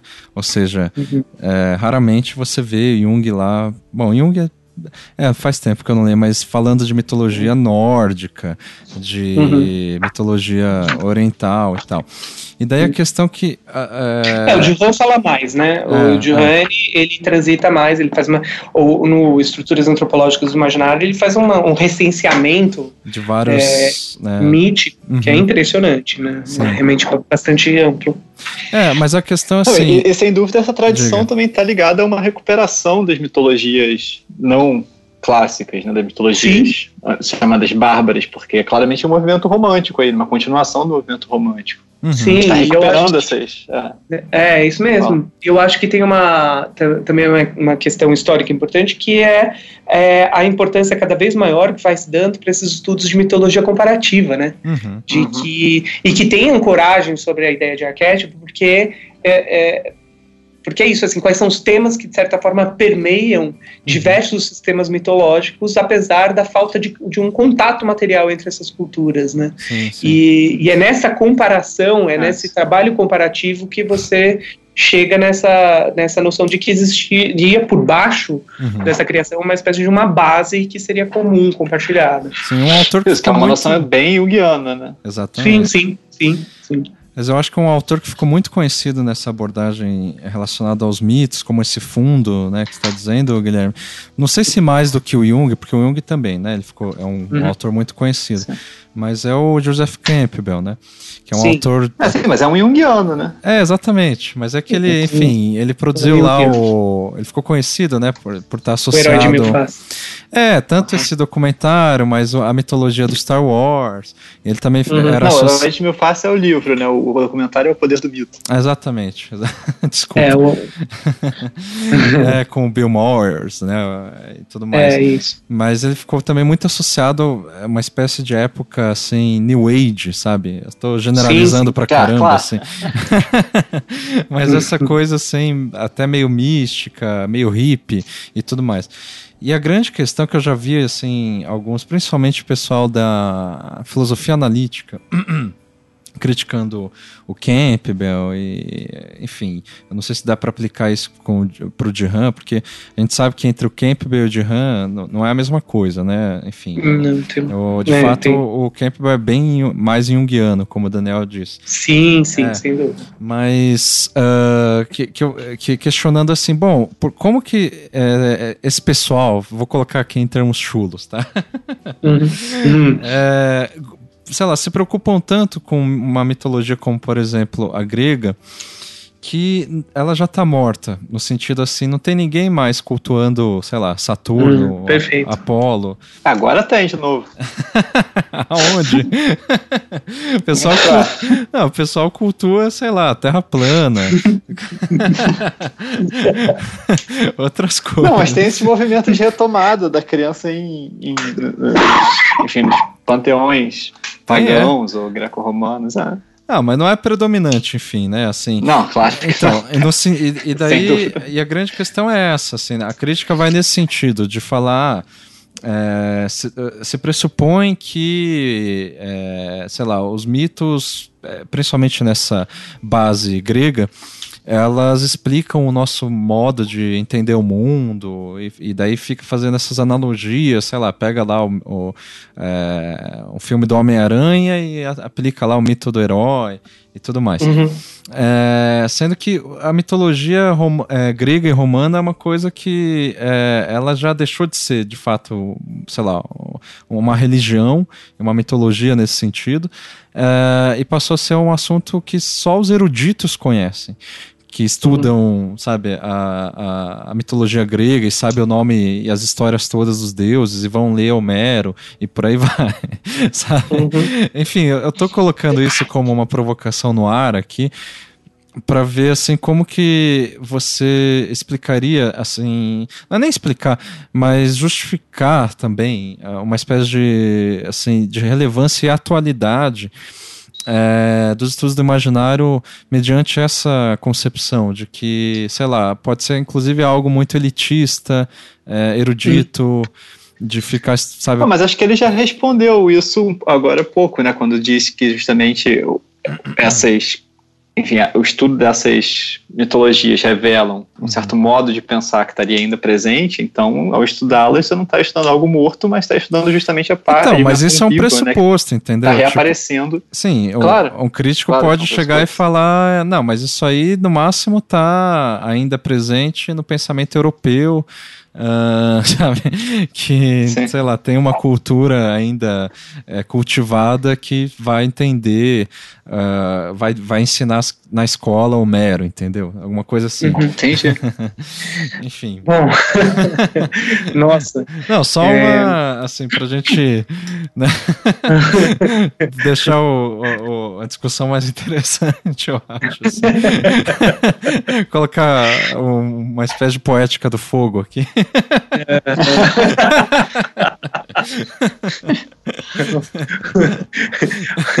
oh, é, vamos lá, como é que eu poderia começar?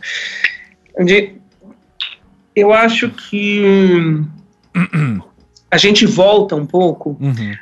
a uma questão é, fundamental, fundamental assim, porque está realmente nos fundamentos, que é essa do, de o que é um mito. Né? Uhum. Então, se você pega, por exemplo, vai, vamos pegar essa mitologia que ela é a greco-romana, né, mitologia clássica. Uhum. O que, que a gente está chamando de mitologia? Né? A gente está falando da mitologia como a maneira como essas histórias chegaram até nós, que é fundamentalmente por meio dos registros, é, sejam eles é, escritos, uhum. né, por meio das peças, por meio dos, dos poemas épicos e assim por diante, uhum. seja por meio das, da imagética, como por exemplo uhum. as pinturas, os afrescos, os, uhum. né, as esculturas e assim por diante. Então a gente está vendo o mito como essa espécie desse, desse artefato arqueológico, uhum. ou a gente está pensando no mito da forma como ele funcionava nas sociedades que os produziram, Sim que já é uma coisa diferente, né? Uhum. Já é, é uma perspectiva diferente. Sim. Ou a gente está pensando a respeito do que, que esses mitos falam para nós. Uhum. né? Então acho que assim são três vias diferentes de encarar um mesmo objeto. Uhum. É, e o que é, é, interessante assim das perspectivas mais psicológicas do mito e isso inclui é, essa essa abordagem do Joseph Campbell. É a ideia de que o mito continua falando para nós. Sim. Talvez não falando as mesmas coisas e certamente não da mesma forma como falavam para os gregos. Uhum. Mas eles continuam falando para nós. Não que os mitos clássicos sejam uma espécie de um uh, de uma base é, universal e verdadeira, da qual todas as outras mitologias e todas as outras formas de pensar vão partir. Uhum. Né? Não é que ela é assim a referência, ela é, ela é, é, é, é a raiz né, uhum. né, de todo o imaginário, mas ela participa desse imaginário né, ela dialoga com outras instâncias do imaginário que, inclusive, estão presentes na nossa cultura, na nossa produção cultural, é, na forma como a gente compreende o mundo, e eu acho que é daí que o, o Campbell vai partir. Uhum. Né, ele vai dizer, quando, quando ele faz uma relação entre a trajetória de uma série de figuras, quer sejam históricas, é, quer sejam é, fictícias, assim, né, no sentido de que não. Existiram, uhum. que, é, mas cujas trajetórias são contadas nessas histórias, elas, de certa forma, se relacionam muito com a nossa própria vida, uhum. né? E, e aí é, é daí que vem a ideia da jornada do herói, né? Uhum. Que ele vai uh, firmar, né? Ele vai desenhar de uma forma mais estruturada nesse livro que, que, que, é considerado o melhor livro dele, que é O Herói de Mil Faces. Uhum. É, qual, da onde que vem né, todo essa, esse apelo New Age né, do, do Campbell? Primeiro porque ele tratou daquilo que existia de mais, de mais pop e mais, é, sei lá, assim, mais disseminado é, na cultura uh, de massa, principalmente. De ma que era a cultura é. de massa, uhum. e aí a gente pode falar em particular de Guerra nas Estrelas, né? Uhum. O que os meninos hoje conhecem como Star Wars, né? era Guerra nas Estrelas. Uhum. Mas ele fala dessa, né, da trajetória, por exemplo, do Luke Skywalker, ou a própria trajetória desse desse personagem trágico, né, que é o Anakin, uhum. se torna o Darth Vader, e ele coloca isso na perspectiva dessa, dessa essa hum, jornada do herói. E ele fala, da mesma forma como os heróis da mitologia clássica e de outras mitologias mundo afora uhum. é, passaram por uma série de estágios ou por uma série de, de, de etapas né, que podem ser, é, de certa maneira, tipificadas, uhum. é, os personagens de hoje também passam. E mais, nós também passamos. Uhum. Então, aí que vem esse negócio meio autoajuda de existe um herói dentro de nós. Né? dentro de você. Desperte o é o oposto. É o oposto da besta lá. Tem um herói dentro de você. Autoajuda aí, Marcos. Sim. Né? É, é, mas, e, é, e uma, uma, outra crítica que se faz ao Campbell uhum. é uma é, e aí já é uma crítica mais atinente ao campo da produção acadêmico-científica, né, de que uhum. haveria pouco rigor Sim. na forma como ele faz essa, como ele chega, né, às suas conclusões, uhum. de que ele pega, assim, exemplos muito é, esparsos Sim. para se desenhar assim, um campo si, sintético, assim, né, é, vai, o, o, o salto é, como é que se diz, né? Assim, o salto indutivo dele foi longo demais, entendeu? Uhum. Muita é, Pega um é. exemplo, é. tá vendo? Então, é, daí uhum. a gente pode ver todos né, compartilham essa mesma coisa. Uhum. Que os, a trajetória do herói que ele desenha, ela é muito cheia de alternativas, então que no fim ela acaba não dizendo nada. Então, essa, essa é a crítica que se faz ao, ao Campbell, né? Que uhum. realmente não foi uma pessoa da academia, né? Ele era, ele, ele fugiu assim dos meios acadêmicos e foi se abrigar nessa, uhum. sei lá, nessa, nessa espécie dessa formação paralela, né? Uhum. Da, que, que vai se, se resultar aí nessa grande divulgação da sua obra. Uhum. Na entrevista importante, né, que ele deu lá para o Bill Moyers e que acabou se transformando em livro, né, que é o Mito. Uhum. É, é uma popularização mesmo do, desse, desses estudos dele. Sim, sim. Agora, não sei, eu acho que, assim, independente dos, né, dos, não sei, como, como que eu leio o que é, né, eu leio menos pelo seu rigor científico, né, acadêmico e uhum. pela, é, pela, é, sei lá, consistência uhum. metodológica dele, e eu leio mais como realmente realmente aquilo que ele me parece ter sido, que é um grande contador de histórias, né? Sim. Uma sim. pessoa que, que consegue, assim, muito cativante, muito eloquente uhum. e que consegue contar essas histórias atravessando diversas, diversos sistemas mitológicos diferentes, né? Sim, sim. E então, assim, talvez seja mais um interesse mais literário, assim, de certa forma, do que propriamente científico. Uhum. Não, e eu. É, mas, de repente, voltar, deixa eu voltar à questão do Marcos anterior, do, de um uhum. certo eurocentrismo aí nessas abordagens. Uhum. uhum. É, que, assim, me parece que de fato existe, assim, no Jung, isso é, é muito claro, né? Ele vai ali. É uma, viagens assim, que ele faz, encontra, sei lá, povos que ele considera primitivos, e tem essa coisa, não, estamos próximos da natureza, toda essa, uhum. essa ah, isso viagem romântica. A história da antropologia como campo, é, né? Sim, sim, sem dúvida nenhuma, mas toda essa viagem romântica também, né? Claro, de dia do primitivo estar próximo da natureza. E que, claro, está então, ligado é à formação da antropologia como campo. Que o, que o Malinovski, por exemplo, que é um né, uhum. dos pais da antropologia de campo. Antropologia. Não, uhum. o, o o livro dele chama assim os, Ar os Argonautas do Pacífico. Uhum, né? Então, sim. ou seja, ele utiliza como uma estrutura analítica para uma sociedade primitiva um conceito que é ou mais do que um conceito, sim. né, assim, uma imagem que ela é totalmente eurocêntrica. Clássica, sim. Da mitologia clássica, sim. É, embora no livro. Engraçado que eu tô, tô lendo esse livro, com essa ah, edição tá. da Ubu. É, tô, Legal. Aí, é, enfim, é super, super interessante o livro, mas é, mostra de fato uma, uma visão ali que, que tem um quê eurocêntrico, né, claro. Uhum. É.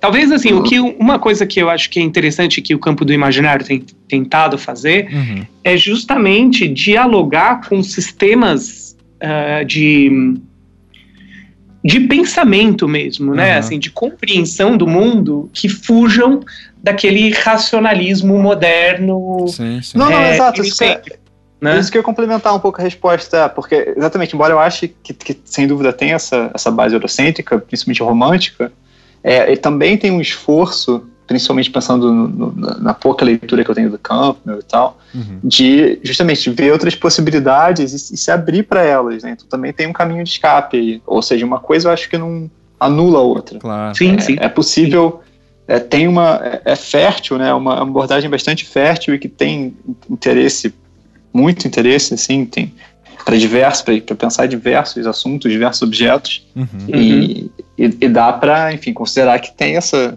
essa raiz aí eurocêntrica, mas que, enfim, também é, tem, tem apresenta possibilidade, né? não, não é também, não, não, fica presa totalmente a essa raiz, Sim, como claro. outros, outros pensamentos. Uhum. Não, e eu provoquei sim, sim. também é, essa, essa questão do, do eurocentrismo e tal, mas sabendo que, por exemplo, é, isso que você estava falando, Guilherme, tem, é, tem vários esforços, principalmente do Marcos Ferreira Santos, de uhum. pensar a, a, a, partir de, de mitos não europeus, né? Então, sim, sim. de mitos, enfim, afro, é, com raiz afro-ameríndia, é, uhum. que eu acho que é a especialidade do Marcos e tal. Então, eu acho sim. interessante que, assim, quando alguém critica, não só o imaginário, mas eu, eu mesmo já fui muito criticado, assim, eu, o Daniel eu acho que também, né, Daniel, de, uhum. assim, ah, os nossos autores são, são todos europeus. Uhum. então a gente, assim, tem essa formação, sei lá, elitista e tal. E é preciso reconhecer que sim, é uma coisa, assim, que Isso. desvaloriza a, sei lá, os, a, a, nossa história e tudo mais. Uh, por outro lado, eu acho interessante verificar que quando a gente coloca assim, o, o, euro, uh, o próprio termo eurocêntrico e uhum. essa narrativa né, de uma dominação uh, da, da, da cultura europeia, norte-americana, eventualmente e tal, sobre a nossa ela também é uma narrativa mítica, né? Muitas vezes. Uhum. então aí a gente volta numa pertinência, eu acho. Uh, ou seja, reconhecendo todo o eurocentrismo e o romantismo uh, que, que de fato construíram os estudos do imaginário. Uh, tirando isso a parte, você vê uma relevância ainda assim no, no eu vejo, né, uma relevância na, no, nesses estudos míticos assim, de você uhum. é, interpretar muito claramente é, inclusive esses jogos de crítica, sabe? Quando, por exemplo, alguém critica ah, o, o Campbell não tem rigor científico. Mas o que, que, é isso que a gente está chamando de rigor científico? E por que, que deveria ter, né? Assim, a, a, a, ciência acaba né, assumindo aí uma, uma narrativa de um âmbito, sei lá, que deve ter lá sua rigorosidade, alguma coisa mais, enfim, apolínea, é, uhum. muitas vezes até cristã, né, no seu, no seu... Não, claro, o desafio é não transformar justamente essa percepção que é, faz sentido, né, de, uhum. de que esse pensamento tem uma raiz eurocêntrica, numa nesse, nessa ideia como uma categoria de acusação, como dizer, ah, eurocêntrico, então é, vamos abandonar isso aí. Então não como é, se pudesse vale. existir é, um, é. Uma, uma visão de lugar nenhum aí, que, que não é, não tem centro. Uhum. Não existe, né? Então, então é lidar, jogar com essas. É, com, com, esses jogos de força que são inerentes à produção de conhecimento. É. Não Sim. tem como fugir disso. É isso mesmo, Daniel. Acho que assim, é, é, é isso, são jogos de força, né? É, e que não, não necessariamente implicam numa espécie de um, de um abandono de todas as perspectivas anteriores. Uhum, claro. É, é, eu acho que nesse sentido, tem um autor que, que tem trabalhado isso de uma forma muito interessante, é, numa perspectiva epistemológica mesmo, né, que é o, o Boaventura de Souza Santos, Sim. que tem trabalhado com uma terminologia muito interessante, que é, que é a epistemologias do Sul. Uhum. Né? É, e é interessante que ele está lá em Portugal, né? Que Sim. Ele é. os próprios portugueses não, não compreendem Portugal como parte da Europa, mas é. Uhum. é e, e, mas ele fala desde Portugal, né, fala a respeito de outras formas de compreensão ou de produção uhum. né, de conhecimento que não passe por essa, necessariamente por esse vetor é, europeu, né? É. Europeu, né? Uhum. De, de força mesmo, né? Assim, esse vetor é, político mesmo, assim, de, de um conhecimento que é que, que tem por base todas as estruturas de referência uhum. partindo do, do, do, referencial europeu. Sim, sim. É, europeu e norte-americano, né? Assim, uhum. Uhum. O, é... o Boaventura, ele, é, ele não é português, né? Ele é... Você sabe o que, que ele é? Da onde que ele nasceu? É... Não, não sei, não lembro. É... Não, tudo bem, isso aí foi só... eu até vou procurar aqui no Google é, para ver da onde que ele é. é... Mas eu, eu era português, não? É, eu também achava que era português. Enfim, vamos, vamos. Ah, ele é português, sim. Não, desculpa, é isso. É. Ele é? ele é. eu não sei por que eu pensava que ele era sei lá. É... Ah, porque tem vários portugueses interessantes que não são portugueses, né? Que vieram das, sim, sim, das sim. colônias, né? Tem é, do, é. É. Miyakoto, né, que é, que é moçambicano. Também, né? É, então, eu pensava é, que ele era da África do Sul, alguma coisa assim. O Boa, Boa Ventura. É.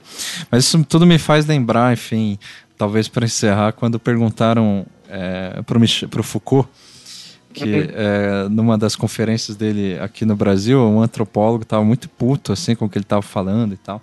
Daí ele perguntou é, para Foucault: Você poderia me dizer qual que é o seu lugar de fala? e, daí o Foucault falou assim: ora, é, isso porque assim, o cara perguntou num francês meio zoado, assim, né? Tipo, enfim, não, se sabe exatamente como que foi a, a questão. E daí o Foucault falou: ora, eu falo da minha cadeira. É uma boa resposta, até porque, curiosamente, essa mesma pergunta continua hoje. Sim. É capaz exatamente. de alguém fazer a mesma pergunta. Sim, então, mas é... essa é a melhor resposta que a gente pode dar, ah, sabe?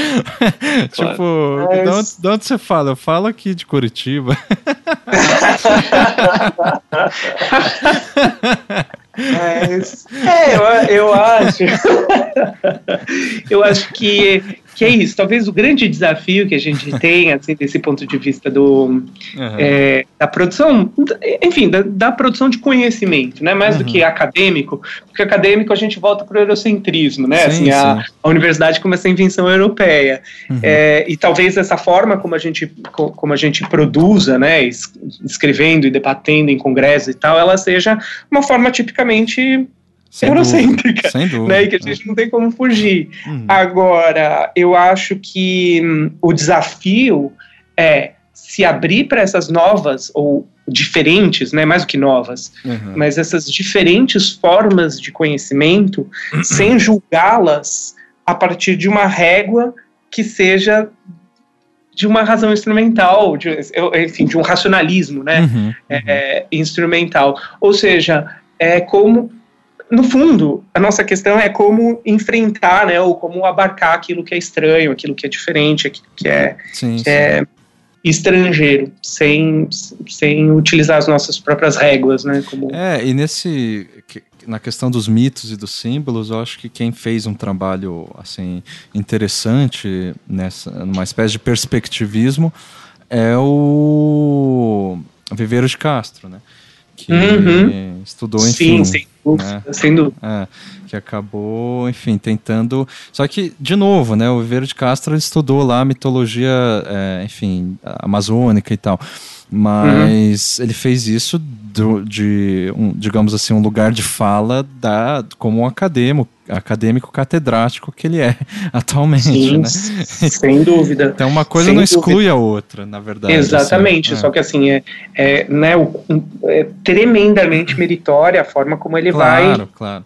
Né, fazer uma espécie de uma, assim, de uma inversão mesmo dos pontos de partida né, para se, se pensar o mundo. E, e isso não, des, não desvalida uhum. né, a, a, nem um lado nem o outro. Uhum. Né? No fundo, é assim, é, é, é justamente esse o esforço de, de conciliação mesmo, né? esse esforço de, de, de diálogo uhum. que ele consegue fazer e que, ou que, que ele tenta permanentemente fazer, né? Sim, sim.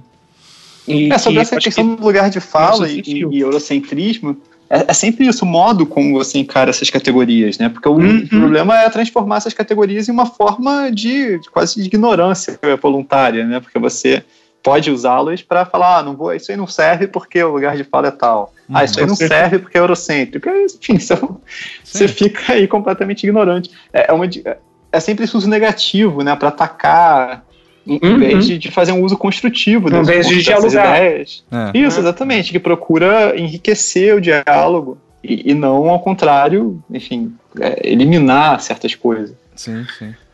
E aí, o, o, Eduardo Viveiros ele faz isso trazendo a mitologia sim, sim.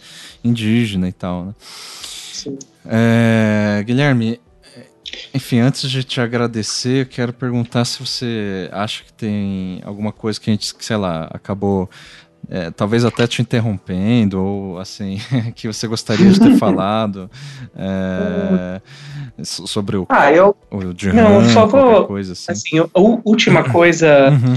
é, também um pouco na esteira da, do que eu estava te respondendo sobre ah, sobre essa relevância, né, dos mitos hoje, uhum. e aí é uma, uma pequena anedota. Uhum. É, Legal. Há umas três semanas atrás, é, eu estava dando uma aula e hum, eu contei, eu contei uma, um episódio mítico né, uhum. da mitologia clássica, eu falei sobre a cosmogonia, né, assim, a criação do, uhum. do, do, do, universo e depois de uma teogonia, né, a criação uhum. dos, dos deuses, isso baseado num texto clássico que é do Exíodo, uhum. chama uhum. Teogonia. E, hum, e a hora que eu terminei de, de falar, teve duas perguntas, eu, eu né, a gente conversou um pouco, depois eu falei, alguém tem mais alguma pergunta? E aí vieram duas perguntas. Uma delas é assim, é, professor, não, isso tudo não é muito, sei lá, muita viagem, assim.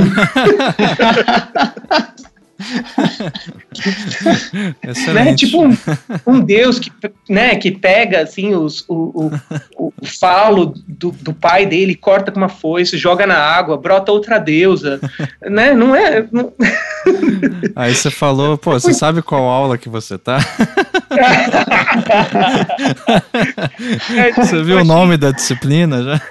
Eu achei lindo assim a pergunta, sabe? Porque eu achei que tinha, tinha uma sinceridade, assim, uhum, né, mesmo. Sim que é de olhar isso e falar assim, mas, mas qual é a lógica disso tudo, né? Uhum. E, e assim, realmente, não tem, lo, não tem muita lógica, né? Realmente é muito fantástico, assim, é muito... Uhum. É, é uma viagem enorme, né?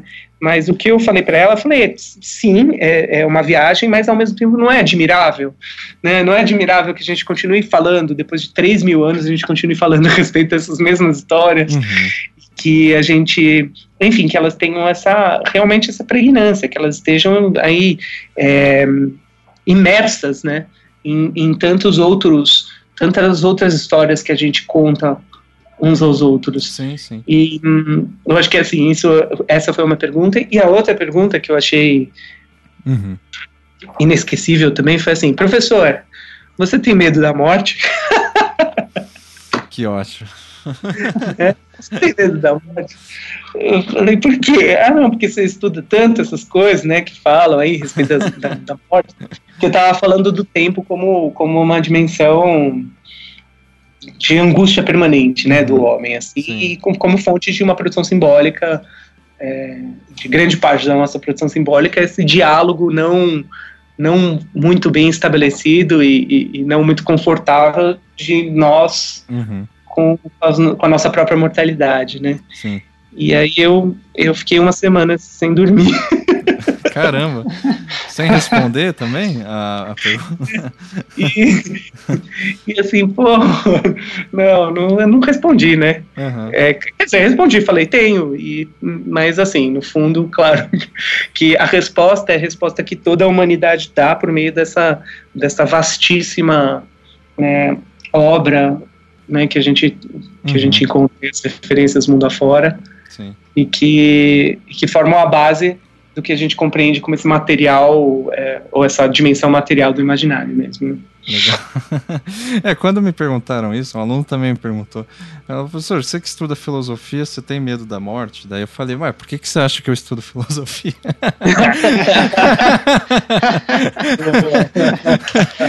eu simplesmente não teria outra motivação, né?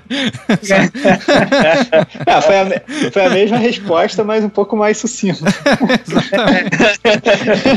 e por que você acha que as pessoas que durante milênios milênios, né? Os, é, os, os, filósofos gastaram tempo ao invés de ir pra praia, sei lá, sabe? É, escrevendo tanta baboseira e tal. É. é só. Os europeus também não tem tantas praias. É, também, é, também. Eles, eles têm mais tempo de pensar sobre a morte, claro. Mas, Mas Guilherme, foi excelente o papo. Obrigado aí pela aula que você deu para nós e para os nossos ouvintes. Agradeço uh, demais. É, Valeu, Guilherme, foi ótimo mesmo. enfim, a gente deixa aí é, o ouvinte para pensar sobre a morte. E, e também. Semana que vem vocês dizem. Exatamente. e o convite aqui aberto para a gente gravar mais vezes aí, que vai ser um prazer para nós é, poder contar com você em outras conversas, outros assuntos aí, que para mim claro, foi bem... tô dentro. Foi, foi um prazer ótimo. imenso, uma honra Pô. participar desse, desse programa. A honra toda nossa. então é isso, vamos dar um tchau pro nosso ouvinte. tchau, tchau. Tchau, gente. Tchau, tchau, tchau.